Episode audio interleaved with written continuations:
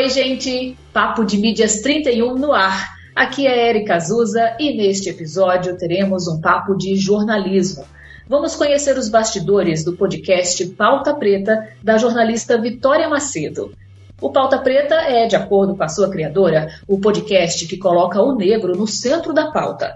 O programa nasceu de um projeto de pesquisa, um TCC, trabalho de conclusão do curso de jornalismo na PUC São Paulo, com orientação da professora doutora Poliana Ferrari.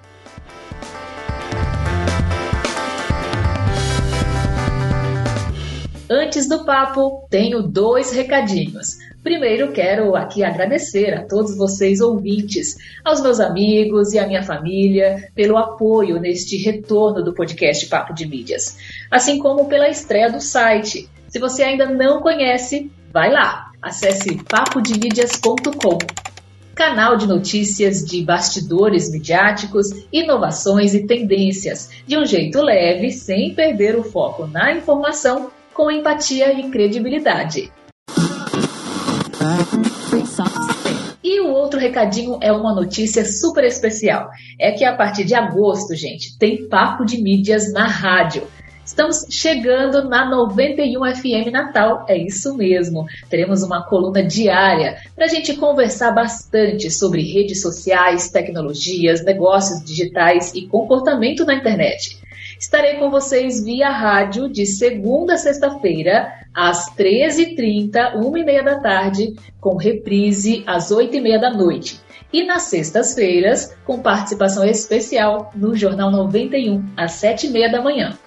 Ah, e um detalhe importante, hein? Todo o nosso conteúdo para a rádio também vai estar disponível no podcast da 91 FM.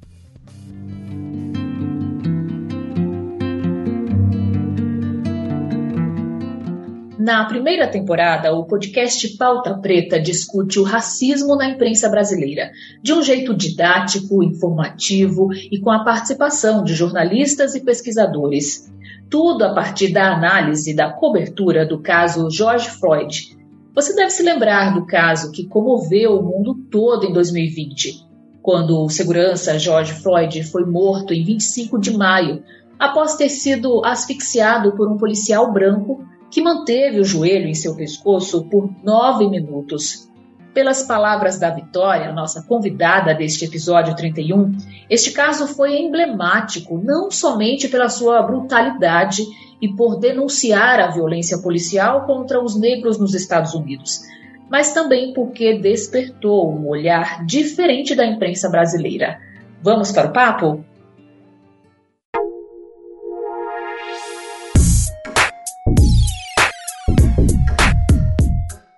E aí, Vitória, tudo bem? Tudo bem, Érica. E você, como tá? Tudo bem, tudo tranquilo. Hoje o dia foi agitado. Estava aqui contando nos bastidores, né? Que entre trabalhos e perrengues, todo mundo sobreviveu nessa sexta-feira de gravação. é isso mesmo, sextou, né? né? Sextou, gente. Inclusive, estamos aqui à noite, noite de sexta-feira, para bater um papo super especial a Vitória eu conheci em uma banca de pesquisa, né? Participei como professora lá na PUC e foi muito, muito legal, Vitória, conhecer o seu trabalho, conhecer o seu projeto.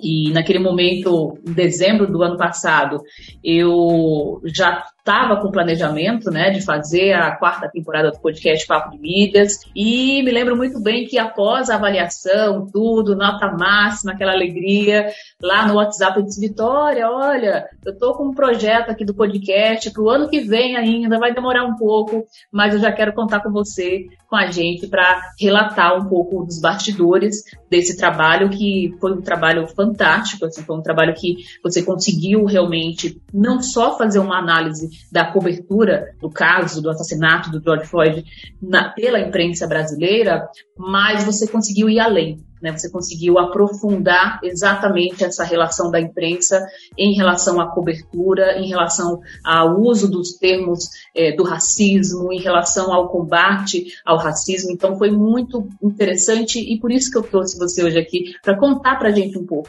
E eu queria né, que você começasse se apresentando para os nossos ouvintes e contando como é que está hoje em dia, né? Depois de toda aquela discussão naqueles quatro episódios, como você tem visto hoje em dia esse contexto da cobertura da imprensa brasileira sobre racismo. Seja bem-vinda. Obrigada, Érica. Bom, é, eu sou a Vitória Macedo, né? Sou jornalista recém-formada pela PUC São Paulo. Me formei no final de 2021. É, atualmente trabalho na, na Folha de São Paulo como repórter na, nas mídias sociais, faço web stories pro, pro Google, enfim, é uma área bem mais voltada para as mídias, não tanto para reportagem. E eu produzi meu podcast no final de 2021, né, como parte desse trabalho de conclusão de curso. E foi um projeto para mim muito especial e desde aquele momento eu soube que era algo que não deveria e não poderia parar ali, algo que eu fiz com muito muito afeto, óbvio, mas muita dedicação assim para realmente entender a minha profissão, né? Entender o, o, meu papel como uma mulher negra no jornalismo e a partir disso observar o que, que quais são as movimentações da mídia, né? De jornais, telejornais, rádio e como é que eu, uma jovem que me formei agora, entrando agora no mercado, posso é, contribuir, posso tentar mudar realmente, né, as coisas e o que acontece. E, bom, a gente sabe que no Brasil a gente tem praticamente um George Floyd a cada semana, né, a cada dia. E isso vem sendo noticiado cada vez mais. Eu acho que uma coisa que despertou muito, né, que a Flávia Lima, que é hoje editora de diversidade da Folha, disse naquela época, lá em 2020, é que o George Floyd fez muito mais pela imprensa brasileira do que ela mesma, né, fez por ela em, em anos, em décadas. Inclusive, essa frase eu anotei aqui. Eu comentei, gente, é muito forte o que ela fala, né? é, a Flávia, porque a gente percebe até hoje essa, essa diferença, mas também com aquela sensação de ainda tem muito a se fazer, né? Isso, é, exatamente. Eu acho que aquele momento foi um start, assim, deu para perceber que a, o olhar mudou um pouco, né? A gente vê, por exemplo, nessa semana, a gente está em julho de 2022, a gente teve uma chacina agora no Morro do Alemão. E se você perceber, né, alguns veículos é, grandes, né, a grande mídia, o Globo, a Folha, o UOL, o jeito que noticia, por exemplo, quem, quem morreu, quem é a vítima, é, eu percebi uma cobertura muito mais humanizada e muito mais tentando saber esse lado. Quem, quem, quem mora lá, sabe? Quem foi atingido? E a gente sabe que na, na periferia, né, nas favelas, a maioria é negra. E nessa chacina de né, mais de 18 mortes, a maioria é negra que foi morta pela polícia. Então a gente começa a perceber um, um, cuidado maior da imprensa em relatar esses casos de violência policial e de não banalizar mesmo, né? Em tentar reconhecer o lado dessa vítima, quem é a vítima. E eu acho que principalmente uma coisa que eu percebi depois disso é um menos receio da imprensa de de racializar as pessoas, no caso de colocar um homem negro, uma mulher negra, um homem branco, um policial branco. Eu acho que isso é um ponto muito importante que antes a gente raramente via. E tanto que esse foi um dos pontos que chamou muito a minha atenção lá na cobertura do George Floyd, quando eu vi, ah, um policial branco, um homem negro. Falei, opa, peraí, isso, isso para mim soa meio diferente, assim, novo, né? Você vê na, na Globo News, vê no, no jornal da Globo de, de meio-dia, falando um homem negro, vê, sabe, no jornal da Record, ah, um homem negro no Rio Grande do Norte foi é, detido pela polícia e alega racismo. Então a gente começou a ver esses termos serem mais usados com frequência e de uma forma um pouco menos contida. Você acha, Vitória, que, assim, traçando um paralelo, até mesmo com o segundo episódio, né, que é um, um, episódio que você relatou bastante essa diferença de narrativas entre a imprensa tradicional e a imprensa alternativa, você acha que essas diferenças, elas estão sendo reduzidas, talvez por tanto debate, por tanta discussão, né, trazendo também esse ativismo digital que aconteceu de 2020 para cá, né, a, o crescimento das próprias hashtags, o, o Black Lives Matter, quer dizer, tudo isso, vidas negras importam, é, aquela, aquela outra hashtag também da terça-feira, né, que bombou. Isso, então, Blackout assim, Tuesday. É, Blackout Tuesday, tá? Pra lembrar aqui o, o, a hashtag e, ao mesmo tempo, assim, gerou realmente muita discussão, muito debate sobre isso. Né? A gente estava conversando aqui antes de, de gravar e eu estava relatando para a Vitória que é, o livro da Djamila Ribeiro, né, o manual é, antirracista, eu cheguei a ler ali em 2020 e, e fiquei muito surpresa. Acho assim, eu como na condição de mulher branca, enfim, que conheço, que sei dos meus privilégios, tenho essa consciência, e eu acho que a professora Djamila me trouxe ainda mais essa consciência, e eu lembro o quanto eu indiquei esse livro para muitos amigos, sabe, muitas pessoas, olha, leia, porque a gente precisa entender o que está acontecendo, para exatamente poder ter condições de debater, e os seus, os seus episódios do podcast me fez refletir muito por todas as redações que eu passei. Eu comecei a contar, peraí, quem, quem eram os repórteres negros? Quem eram os apresentadores? Onde estão essas pessoas? Sabe, eu contava assim, ó, na palma de uma mão. Né? E hoje, ainda bem que a gente vê é, cada vez mais essa discussão e também ações práticas é, nas redações. É, você está hoje na Folha de São Paulo. Aí eu pergunto, você consegue perceber isso hoje lá na redação que você está atualmente?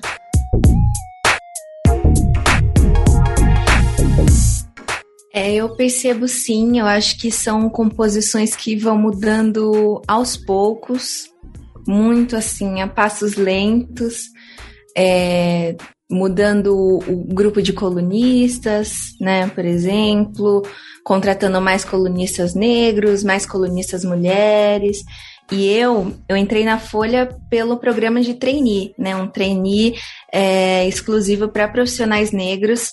E eu tenho a certeza que se não fosse esse programa, que é um programa de, de diversidade, é um programa de inclusão, que se não fosse ele, é, não, não estaria aqui hoje onde eu tô, né, trabalhando na Folha, é, ou demoraria muito mais para chegar aqui. Né? E esses programas eu vejo que são realmente importantes para dar, tentar dar uma equilibrada, tentar dar uma cara de Brasil para as redações né? E hoje eu acho que com, com esse programa e outros programas que a gente vê é, em outras empresas, né? A Ambev, por exemplo, tem programas de trainee assim, a Magazine Luiza.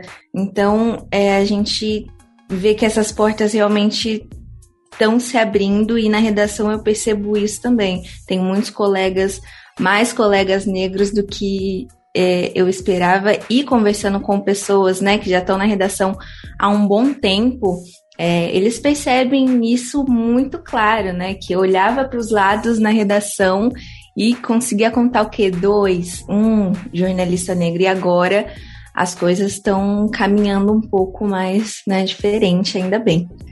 Você pretende voltar com o podcast? Eu acho que é a pergunta que, com certeza, quem escutar aí os quatro episódios, né, vai querer saber. Não, pretendo sem dúvida, né? Eu finalizei a primeira temporada, né, como eu digo, no final do ano passado. E aí esse primeiro semestre de 2022 eu dei uma pausa para, enfim, focar em outras coisas, né? A gente sabe que TCC é um projeto é um período muito cansativo e que demanda muito da gente, mas esse projeto com certeza é algo que eu quero carregar para muito além, não só porque é um formato que eu gosto muito, né? Eu gosto muito de ouvir podcast é, e, e gostei muito de fazer também, roteiro e tudo mais, mas eu acho que é uma discussão muito importante para continuar tendo, né? Acho que mídia e racismo, comunicação tá cada vez mais mais latente, assim. Então é algo que, com certeza, nesse já próximo semestre eu já quero bolar a, a segunda temporada para lançar até o final do ano. Assunto não falta, né, Vitória? A gente vê, como você bem mesmo falou aí, né? A gente está é, a cada semana, praticamente todos os dias, na verdade, a gente vê notícias é, relacionadas né, a casos, e geralmente casos de violência. Né? É, eu acho que é um, é um, ponto bem, bem crítico, realmente. Bom, teve um outro ponto que eu achei interessante também no, no podcast, foi um dos episódios, quando você citou o professor Silvio Almeida, né, ele que tem um, um, trabalho fantástico também nesse segmento, inclusive tem uma entrevista dele muito boa no programa Roda Viva, já deixo aqui a dica de conteúdo para você, ouvinte que está aqui com a gente. E o Silvio, ele faz um conceito né, do que, que é o racismo estrutural, eu acho que vale a gente citar aqui no nosso podcast também, que diz assim, né, o racismo ele é decorrente, ele é causado pela própria estrutura social, né, ou seja, é, do modo como se constituem as relações políticas, econômicas, jurídicas e até familiares, né, não sendo uma patologia social e nem um desarranjo social. O racismo ele é estrutural. É, eu, assim, como consultora de mídias, que vez ou outra estou aí né, trabalhando com treinamento de mídia em empresas, em pequenas empresas, em médias, em grandes empresas, eu sinto, sabe, Vitória, que tanto o, o assunto do racismo como é, assuntos relacionados à misoginia, sabe, é, assuntos relacionados à comunidade LGBTQIA+, são temáticas ainda difíceis de se colocar no ambiente corporativo, né, de comunicação. E penso que trabalhos como este, como podcast, podem trazer também essa luz, né, de mostrar para as pessoas que é importante sim discutir. E a imprensa tem um papel fundamental nisso. A maneira como a imprensa divulga, muitas vezes vai aos poucos formando a opinião dos seus leitores, dos seus ouvintes, dos seus telespectadores. Como que você percebe isso, assim, a gente, a gente ter essa condição de deixar isso muito claro num ambiente corporativo? É, eu, eu acredito que nesse ponto específico, né, do racismo estrutural, eu lembro que eu quis trazer bem assim, tentar deixar bem claro para quem estava ouvindo o que, que é o racismo estrutural, o que, que ele traz, né, por trás desse conceito, porque a gente via que estava sendo muito jogado naquela época ah, o racismo estrutural, o racismo estrutural, mas o que, o que de fato é isso, né? Eu acho que é importante a gente entender que quando a gente estava falando, né, agora sobre a falta de diversidade nas redações, por exemplo, né, falta de profissionais negros, a gente enxerga um, um, racismo estrutural por trás disso. E não só nas redações, mas se a gente olhar né, no local onde trabalha, olhar para o lado e pensar, ué, não tem nenhuma pessoa negra aqui do meu lado, a única pessoa negra que eu encontro, ela tá lá é, servindo café ou tá limpando o banheiro. É, isso a gente vê que é uma construção social que vai muito além do eu e você, sabe? O que eu te disse, ah, mas eu acho que isso que eu falei não foi racista.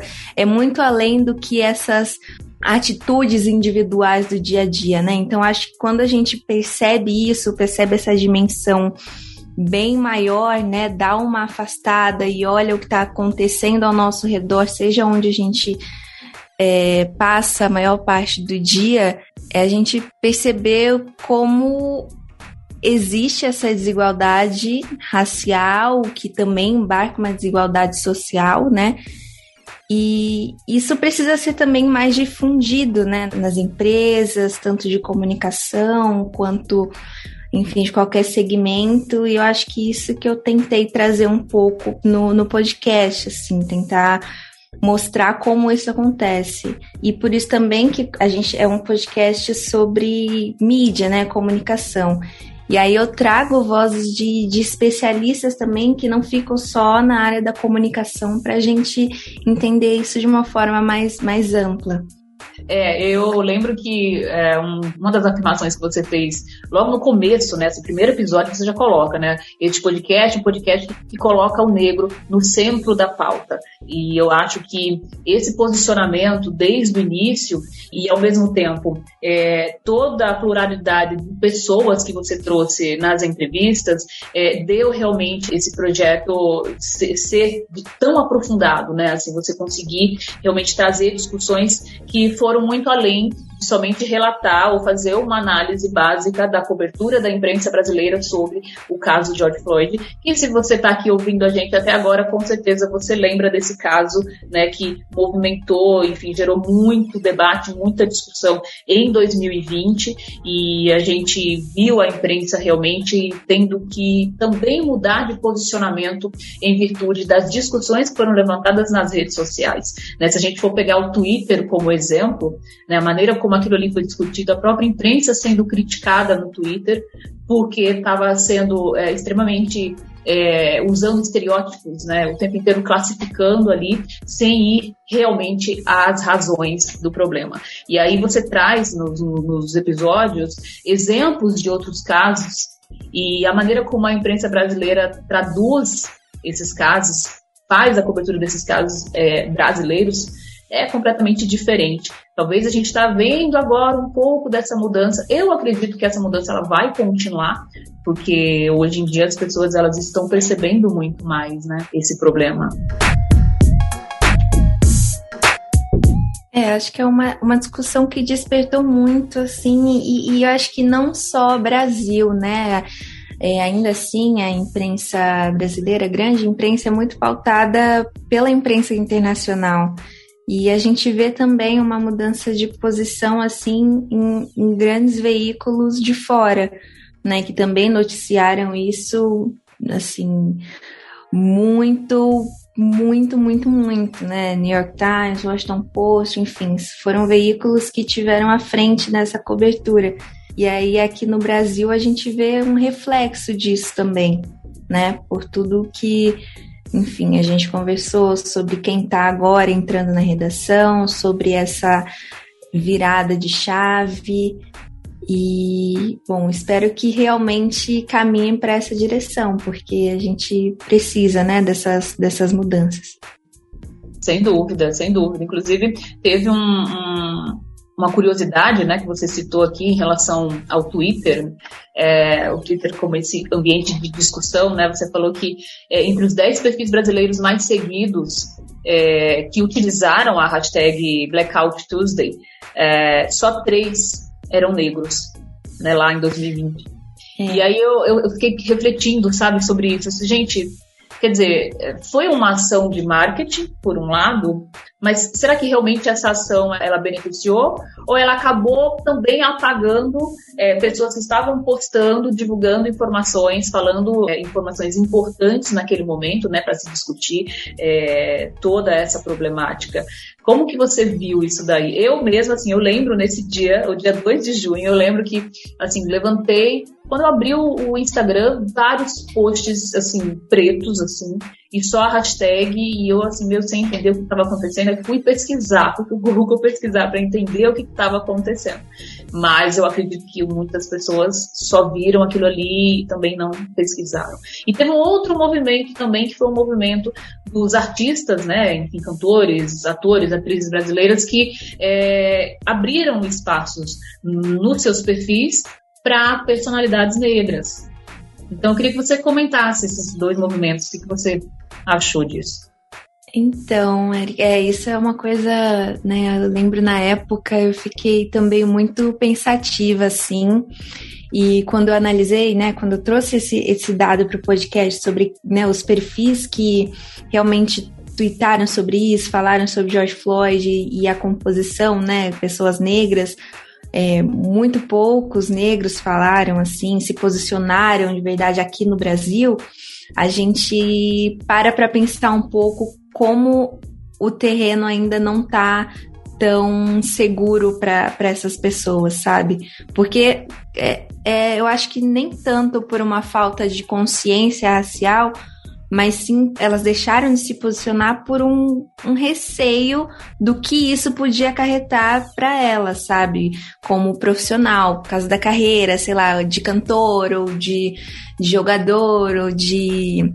Enfim, o que quer que esse famoso faça, mas eu acho que houve esse receio, né? A pessoa não se sente tão livre assim para poder expressar aqui no Brasil, o que é muito diferente dos Estados Unidos, em que artistas negros já se posicionam tão com uma discussão muito mais avançada.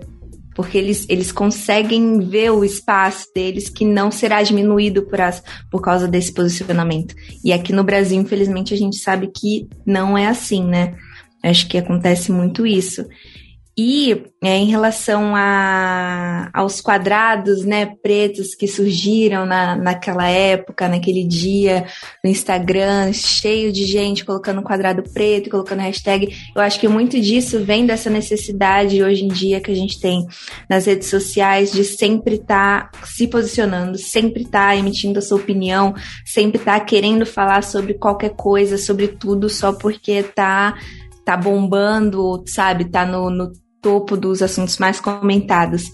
E é, isso naquela audiência, época... né? Muitas vezes muita audiência, audiência, mas acaba não se envolvendo realmente Exatamente. Causa, né? Isso aconteceu muito e na época até prejudicou muito também o movimento, porque as pessoas estavam usando a hashtag como um, é um termo aglutinador, né? As pessoas estavam ali utilizando aquilo para juntar tudo que fosse é, o que dissesse respeito a vidas negras importam, é, que tivesse nas manifestações, tivessem fazendo doações, estivessem denunciando, e aí de repente a, a hashtag ficou cheia de quadrados pretos sem sem funcionalidade nenhuma, né? De pessoas só querendo, ah, vou postar e pronto. Eu acho que isso é, é um passo além, né? A gente tem o passo de, bom, vamos nos conscientizar, saber o que está acontecendo, vidas negras importam, por que que isso está ali, né? O que que aconteceu, o que gerou essa comoção.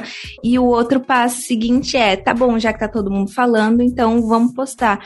Só que eu acho que muitas vezes esse passo não, não deve acontecer, sabe? Esse passo deve né, parar por ali e falar, pera ali, né? Vamos, já me conscientizei, já sei do que se trata, então deixa eu fazer a minha parte de um outro jeito e não tentando ser protagonista novamente, sabe? Eu acho que isso aqui muitas pessoas brancas tentaram fazer. E aí, o outro movimento de colocar uma pessoa negra no seu perfil, né? Administrando seu perfil, isso eu achei uma coisa muito interessante, assim, porque a gente sabe que né, as pessoas brancas têm muito mais visibilidade em seus locais de trabalho, principalmente acho que na internet, assim, influenciadores. É, eu lembro que o Paulo Gustavo, na época, colocou a Jamila no perfil dele e, e eu comecei a acompanhar, né? Ah, eu achei. Bem lembrado. E aí eu achei muito interessante, assim, porque de fato ele colocou ela lá, ela fazia live, ela divulgava outras mulheres negras de, de projetos dela, divulgava outros projetos. Então isso também é uma coisa interessante de, de a pessoa branca perceber ali o seu local de privilégio e dar o espaço, né, para essas pessoas é, negras que muitas vezes não têm o seu local porque não tem oportunidade. Exato. Eu estava lembrando aqui de uma notícia que eu li esses dias que relatava uh, um problema que está acontecendo atualmente na China. Não sei se você chegou a ver isso, que tem influenciadores no TikTok é, usando de imagens de pessoas negras fazendo concursos com amigos negros, mas para reforçar essa imagem dessas pessoas de um jeito preconceituoso, sabe, de um jeito tosco. E isso começou a chamar a atenção, e enfim, a própria plataforma já está buscando, pelo menos eles relatam dessa forma, né, é, a, a combater esse tipo de situação. E eu percebo que as redes sociais, por um lado, elas têm esse, esse objetivo né, de gerar conexão, de, de trazer debate, de gerar espaço para discussão, para relacionamento, mas, por outro lado, para pessoas maldosas, mal intencionadas, elas também servem né, para espalhar esse tipo de conteúdo, muitas vezes tentando reforçar situações racistas. Né? Como que você vê isso nos dias de hoje e o que, que você diria para os jornalistas, né, as pessoas que vão estar escutando aqui esse podcast, ou estudantes de jornalismo, estudantes de comunicação vão estar escutando aqui o pod. É bem isso, né, Erika? Tinha essa linha muito tênue entre esse lado super potencializador das redes sociais e esse lado que vai para um lugar super obscuro e que também potencializa discursos de ódio, discursos é, racistas, machistas, homofóbicos. É, eu acredito que a gente, né, como pessoas negras, como, enfim, esses grupos sempre minorizados, né, que a gente ainda tem a nossa voz e precisa usar cada vez mais elas nas redes sociais de uma forma estratégica, sabe? A gente precisa é, potencializar essas vozes é, unindo a, as comunidades, unindo as pessoas. Então, eu acho que muitas vezes a gente gasta muito tempo compartilhando, por exemplo, alguma coisa ruim que aconteceu para mostrar, para condenar, olha como isso é ruim, olha o que fulano fez, sabe? Alguma ação racista. E isso acaba dando mais é, visualização para aquela pessoa, mais vis visibilidade pessoa acaba crescendo e não porque esses grupos querem que ela cresça, né? Quiseram denunciar, mas muitas vezes o, tiro sai pela culatra. E isso acontece muito assim. Então, eu acho que é um alerta que a gente tem que, que ter. É, de tomar cuidado mesmo, sabe, com, com esse discurso. Ao, ao invés de gastar tempo, gastar energia, gastar engajamento com essas atitudes, a gente pode estar tá potencializando outras narrativas, outras discussões, sabe? Não necessariamente é, dando visibilidade para aquilo. E eu não quero dizer que a gente não deva denunciar, a gente não deva falar sobre esses crimes, sobre essas atitudes, mas eu acho que existe um limite, sabe? Existe, a gente tem que tentar enxergar esse limite, tentar enxergar onde a gente tem que parar e onde a gente tem que usar nossa voz, nossos projetos, as nossas nossas visões para que elas sejam mais vistas do que essas coisas ruins que sempre circulam. É, eu lembro que, não sei se é tão caso, mas na, quando aconteceu o caso do George Floyd, as pessoas começavam a denunciar muito o que aconteceu com ele, fazendo o vídeo circular, o vídeo da agressão do, do policial, né, Derek Chauvin. E aquilo é um, é, é um vídeo muito, assim, acho que para todo mundo é um vídeo muito angustiante, né? Mas acho que uma pessoa negra olhando aquilo é um vídeo que causa muita angústia, muito sofrimento, assim. Então, quando as pessoas ficavam denunciando aquilo e, e, condenando aquele ato, elas ainda faziam aquele vídeo circular e as pessoas viam mais e mais e mais. Então, acho que isso é um desafio muito grande que essas pessoas que a gente enfrenta agora de né, tentar dar esse equilíbrio entre a denúncia e dar visibilidade para essas coisas ruins. Sem dúvida, sem dúvida. E, e, não é fácil, né? Assim, a gente não vai dizer aqui que é fácil que não é, porque o uso das redes sociais está cada vez mais instintivo, né? Assim, as pessoas elas usam ali, elas acordam conectadas, elas estão o tempo inteiro compartilhando conteúdos e existe esse lado mais até perverso mesmo, né, do ser humano. O ser humano parece que gosta de, de observar é, essas imagens e acho que você contou muito bem aí essa questão e a gente precisa sair da superfície, né? Eu acho que a discussão ela tem que ser um, um, pouco mais aprofundada e acredito muito no poder do áudio, no poder do vídeo, mas do vídeo explicado, do vídeo apresentado, é, relatos de profissionais que realmente estão estudando a causa, né? Me, me, veio agora a lembrança daquele caso do programa da Globo News, né? Que você relatou que eles modificaram a, por, um, por uma pressão social nas redes sociais, né? No dia seguinte, eles colocaram to todos os apresentadores negros, mas que, no entanto, o programa ficou somente um relato de vida. Né? Enquanto você tem aí nas universidades diversos pesquisadores negros, inclusive, né, negras que estão pesquisando é, o racismo estrutural, estão pesquisando diversas causas e, e, e essas, essas pessoas acabam não tendo esse, esse espaço. Né? Então, eu acho que é, ainda existe aí um, uma lacuna muito grande que precisa ser debatida, precisa ser discutida nesse segmento. Sim, com certeza. E acho que esse episódio do Globo News mostra como os passos que né, a imprensa, principalmente a grande imprensa, né, dá é, em relação a essa cobertura da, de racismo, cobertura racial, são passos muito lentos, né? São passos ainda receosos, passos que com eles não estão mergulhando ainda, estão só colocando as pontinhas do, dos dedos ali. Então, é algo por isso que a gente precisa ficar de olho, né? De olho para não ter regresso, de olho para não voltar atrás, de olho para não ter coisas piores por vir, de olho para realmente a gente manter esse avanço e continuar sempre indo para frente. Sem dúvida. Gente, gente, a, a Vitória, você não, para você que não tá vendo o vídeo, tá? É super nova. Você tem quantos anos, Vitória? Desculpa a pergunta.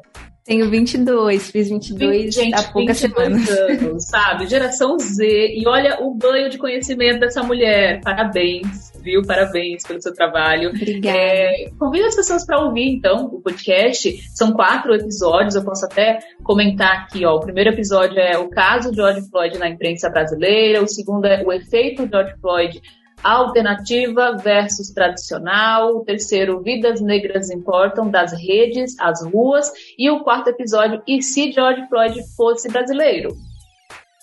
É, exatamente. É, você que está ouvindo esse podcast, espero que entre lá no Pauta Preta, escuta, reflita sobre imprensa, sobre racismo, sobre Brasil. Eu acho que é um podcast que, apesar de é, tá falando sobre jornalismo, eu procurei ser muito didática sobre o jornalismo e também sobre o racismo, sobre o, todos os temas que eu abordo. Então, é, é, um podcast bem convidativo e eu acho que todo mundo que escuta, né, pelo menos de depoimentos que recebi, feedbacks, é, aprende alguma coisa, assim, como eu aprendi muito é, né, nessa etapa de produção. Então, espero que você que esteja ouvindo, vá lá, dá uma conferida, tá?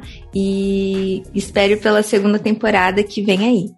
Maravilha, maravilha. Bom, para continuar esse papo de mídias, vamos agora para o quadro Fora do Ar. O que é o quadro Fora do Ar? Eu te convido, Vitória, a contar para gente um pouco aí dos bastidores né, desse, desse trabalho, dessa roteirização, que eu imagino que deve ter dado um trabalho gigantesco. Então, conta pra gente aí alguma coisa que foi fora do ar ali, mas que foi um terrengue e no final acabou dando certo.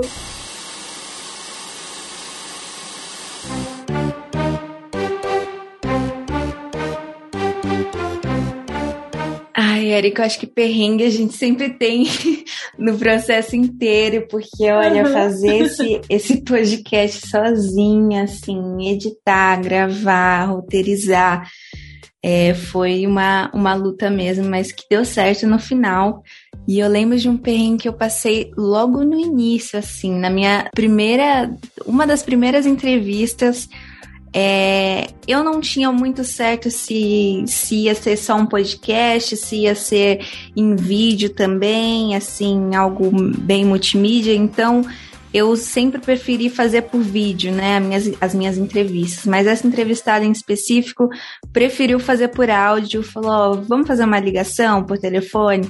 Tá bom, vamos. E eu acho que um dos. Quem é jornalista, quem faz entrevista assim por telefone, acho que uma, uma das perguntas de milhões que vale prêmios assim é um aplicativo que dê para gravar a chamada né, dê para gravar uma ligação. Acho que todo mundo, todo jornalista se pergunta, tem algum, meu Deus, eu preciso Socorro, gravar uma ligação. né? Preciso. é, e aí a gente sempre acha, tem que sobreviver na gambiarra, porque os aplicativos, enfim, nunca dão certo. E aí me indicaram um aplicativo, né, que ai, eu até esqueci o nome, mas depois eu posso ver aqui me indicaram Já quero saber, inclusive. É, aí eu, eu até paguei uma conta lá para ter uma ligação de graça, enfim. E aí eu falei, tá, tudo certo, eu vou fazer essa, essa entrevista, vamos lá. Gravei, fiz o esquema lá do aplicativo, liguei para a entrevistada, a gente fez uma entrevista de mais de uma hora, falamos assim no telefone. E aí, quando terminou, eu fui ouvir o áudio da, da ligação. É, começou a aparecer uns bips no meio da, da gravação. E não era o bip assim, ai, disfarçadamente, que não dava nem pra ouvir. Era um bip, Sim, bip. Nossa. bip gigante. Não e tinha nem como pronto. tirar na edição, né? Aquele, Não, aquele é, ruído não, não é um- como sair na edição. É um ruído que não tinha nem como disfarçar. E aí eu falei, pronto, perdi, perdi tudo. E aí eu, eu tive que fazer um trabalho minucioso aí de cortes, é, pedir ajuda dos, dos técnicos lá de áudio da faculdade, porque tava desesperada, mas é, no final eu acabei cortando mesmo, a entrevista teve que ir um pouco picotada, mas não prejudicou. Mas ela, enfim, tive que cortar bastante, mas não prejudicou o conteúdo em si, né? Acho que foi uma das Sim. Principais entrevistas ali do podcast, mas que deu certo. E aí serve pra gente aprender que não tem aplicativo para gravar chamada que funcione 100%. Tem que sobreviver à base de gravadores, de, Aham. de Eu vou, eu, vou, eu vou te dizer o seguinte, viu, Vitória? Ho- Hoje eu estava escutando um podcast, estava escutando o episódio sétimo do A Casa da Mulher Abandonada, que inclusive até esqueci de colocar aqui na nossa conversa, mas a gente pode falar mais sobre isso. E aí, assim, o Chico Pellitti, né, ele, ele gravou a entrevista lá com a Margarida do celular. Ele colocou o celular, do, colocou no Viva Voz para gravar. Gravadorzinho aqui, ó, e o celular. Aí eu, eu fiquei imaginando a cena, o desespero, porque, tipo, realmente, depois de tanto tempo, ele não tinha condições de simplesmente, não, vamos marcar para uma entrevista. Que isso, tem que ser agora né, duas horas de entrevista e assim é, é isso assim. Eu acho que para quem acompanhou esse, esse podcast acaba sendo uma aula. É difícil eu não gosto de usar muito esse termo de uma aula de jornalismo para produtos né? Mas mas eu acho que ele, ele relata situações ali de bastidores que quem não é da área do jornalismo não faz ideia, né? Que a gente passa na hora que vai conseguir, enfim, uma ponte, uma entrevista e tudo mais, né? É, com certeza. E aí, tá vendo? Se o Chico Felite, que é o Chico Felite, passa por esses perrengues assim, usa gravador em cima de ligação, então, eu É, também isso, aconteceu isso.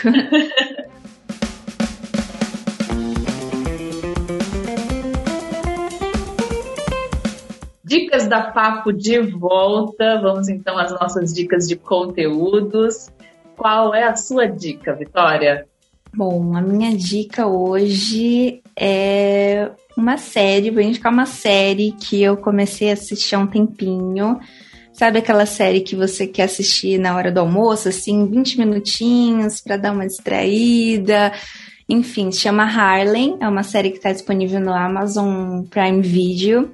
É, conta a história de quatro amigas negras que debatem muito sobre relacionamento, sobre carreira, e é de uma forma. É uma série leve, mas ao mesmo tempo traz muitas discussões sobre né, o papel da mulher negra é, hoje na, na sociedade, enfim, nos relacionamentos também, como elas lidam com essas relações cotidianas. Então é uma série muito boa, assim, para para passar o tempo e para eu, como assisto na hora do almoço, então tá a indicação para vocês. Muito legal, muito legal. Repete o nome e soletra pra gente. É Harlem, H-A-R-L-E-M. Ok. Bom, já que você deu uma dica de série, eu vou dar uma dica de livro. Já falei aqui do livro, né? É o livro da Djamila. Eu acho que nunca é demais a gente indicar esse livro, porque é, ele precisa ser lido, gente. Ele precisa ser consumido, ele precisa ser discutido. Eu acho que a Djamila, ela fez assim um serviço público, sabe, ao, ao divulgar esse livro. Assim. O Pequeno Manual Antirracista de Jamila Ribeiro. Vão lá, gente, vão ler. E eu queria deixar, inclusive, um trecho, Vitória, aqui, que eu acho que vale para a gente fazer essa conclusão do, do quadro. Deixa eu só achar aqui, peraí que eu me perdi. Oh, meu Deus. Aqui, ó. Bom, vou ler aqui um trechinho para a gente concluir o quadro e deixar você ouvinte com gostinho de quero mais, tá? Esse livro, eu não vou dizer que você lê ele em uma sentada, não, tá? Eu já escutei muito isso por aí. Ah, não, é um livro curtinho, você lê em uma tarde. Mentira, tá, gente? Você lê, é, assim, você reflete, você volta a página, você, assim, a Djamila, ela dá, assim, cada, é, cada tapa na cara, sabe? Assim, ela faz, gente, sabe? Toma aí, presta atenção, entendeu? Vamos discutir, vamos falar sobre isso. Então, olha só o que, que diz esse trechinho. Devemos aprender com a história do feminismo negro, que nos ensina a importância de nomear as opressões, já que não podemos combater o que não tem nome. Dessa forma, reconhecer o racismo é a melhor forma de combatê-lo. Não tenha medo das palavras branco, negro, racismo, racista. Dizer que determinada atitude foi racista é apenas uma forma de caracterizá-la e definir seu sentido e suas implicações. A palavra não pode ser um tabu, pois o racismo está entre nós e nas pessoas que amamos. Mais grave é não reconhecer e não combater a opressão. Chegamos assim à seguinte pergunta: o que de fato cada um de nós tem feito e pode fazer pela luta antirracista? Me arrepiei de novo. Ah, Jamila é incrível. Inclusive é uma das entrevistadas do Pauta Preta, então ela fala muito sobre isso mesmo. Sabe, assim, e aí, o que, que a gente está fazendo? Eu, eu me peguei respondendo essa pergunta, sabe? Poxa, o que, que eu estou fazendo?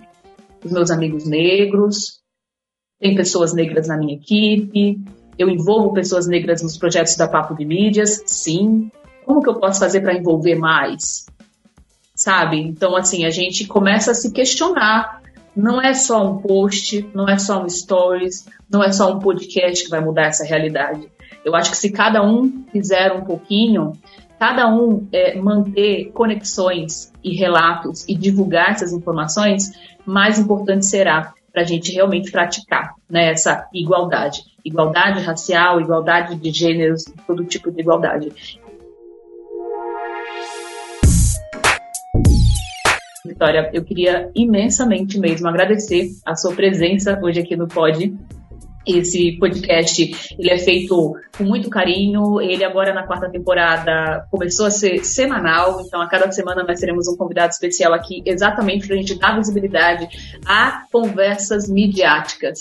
E hoje eu acho que você trouxe aqui para gente uma discussão maravilhosa em relação à pauta preta. Gente, vão lá, escutem, tá lá no Spotify, só pesquisar você vai encontrar. Eu vou deixar também aqui na nossa descrição o link para você conhecer o podcast da Vitória. Obrigada, Vitória. Parabéns pelo seu trabalho e muito sucesso aí na profissão, né? Você que está começando agora a sua carreira jornalística. Obrigada, Érica. Eu que agradeço mais uma vez o convite. É, obrigada por esse espaço para estar tá divulgando um pouco do meu projeto, do meu trabalho. E sucesso também para você aqui na Papo de Mídias. Espero a gente se encontre novamente. Vamos, vamos sim. Inclusive, já deixo aqui o convite. Se você quiser escrever algum artigo, a gente publica no site da Papo de Mídias. O site agora já está no ar, né? papodemídias.com. Inclusive, se você ouvinte não conhece, vai lá, acessa, já cadastra o seu e-mail, que a gente vai estar tá colocando muito conteúdo extra, não só dos podcasts, como também dos cursos da Papo de Mídias lá no site. E quero deixar aqui o meu abraço apertado à professora Poliana Ferrari, que foi a professora que gerou a nossa nossa conexão, né, Vitória? Foi a orientadora da Vitória no TCC, né, no trabalho de conclusão de curso de jornalismo lá da PUC São Paulo, e agora é a minha orientadora no doutorado, então eu não poderia também terminar a nossa conversa sem deixar esse abraço para Com certeza, um abraço para Polly, que me segurou na minha mão para esse projeto sair, uma querida, grande jornalista e muito é. querida mesmo. Maravilha.